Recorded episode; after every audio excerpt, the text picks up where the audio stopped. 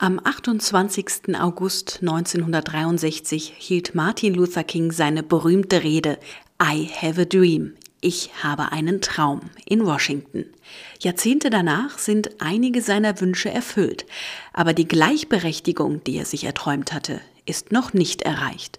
Martin Luther King träumte von einer Welt, in der alle Menschen die gleichen Rechte haben, unabhängig von ihrer Hautfarbe oder Religion. Noch in den 50er Jahren des 20. Jahrhunderts mussten Schwarze in den USA im Bus aufstehen, wenn sich ein Weißer auf ihren Platz setzen wollte. Farbige Kinder durften nicht in die gleichen Schulen gehen wie Weiße, und im Kino wurde farbigen Menschen, wenn überhaupt, der schlechteste Platz zugewiesen. 1963 organisierten Organisationen, die sich für Gleichberechtigung aller Menschen einsetzten, eine große Demonstration in der Hauptstadt Washington. Bei dieser Demonstration hielt Martin Luther King seine berühmteste Rede.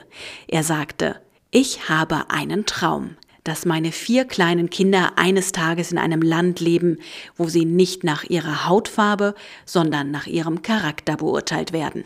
Mehr als 200.000 Menschen waren zusammengekommen, um gegen die Benachteiligung der schwarzen Bürger zu demonstrieren. Sie forderten das Wahlrecht, gleiche Chancen auf einen guten Job und bessere Schulen.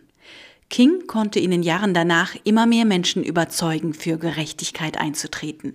Martin Luther Kings Rede trug dazu bei, dass in den USA 1964 ein Gesetz eingeführt wurde, nach dem alle Menschen gleich sind. Am 4. April 1968 wurde er von einem weißen Rassisten ermordet.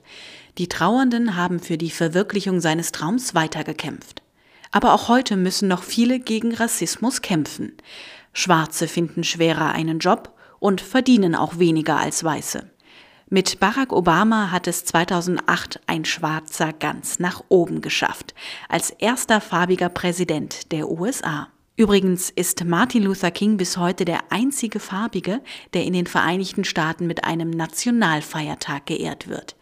Jährlich feiern die Amerikaner am dritten Montag im Januar den Martin Luther King Day.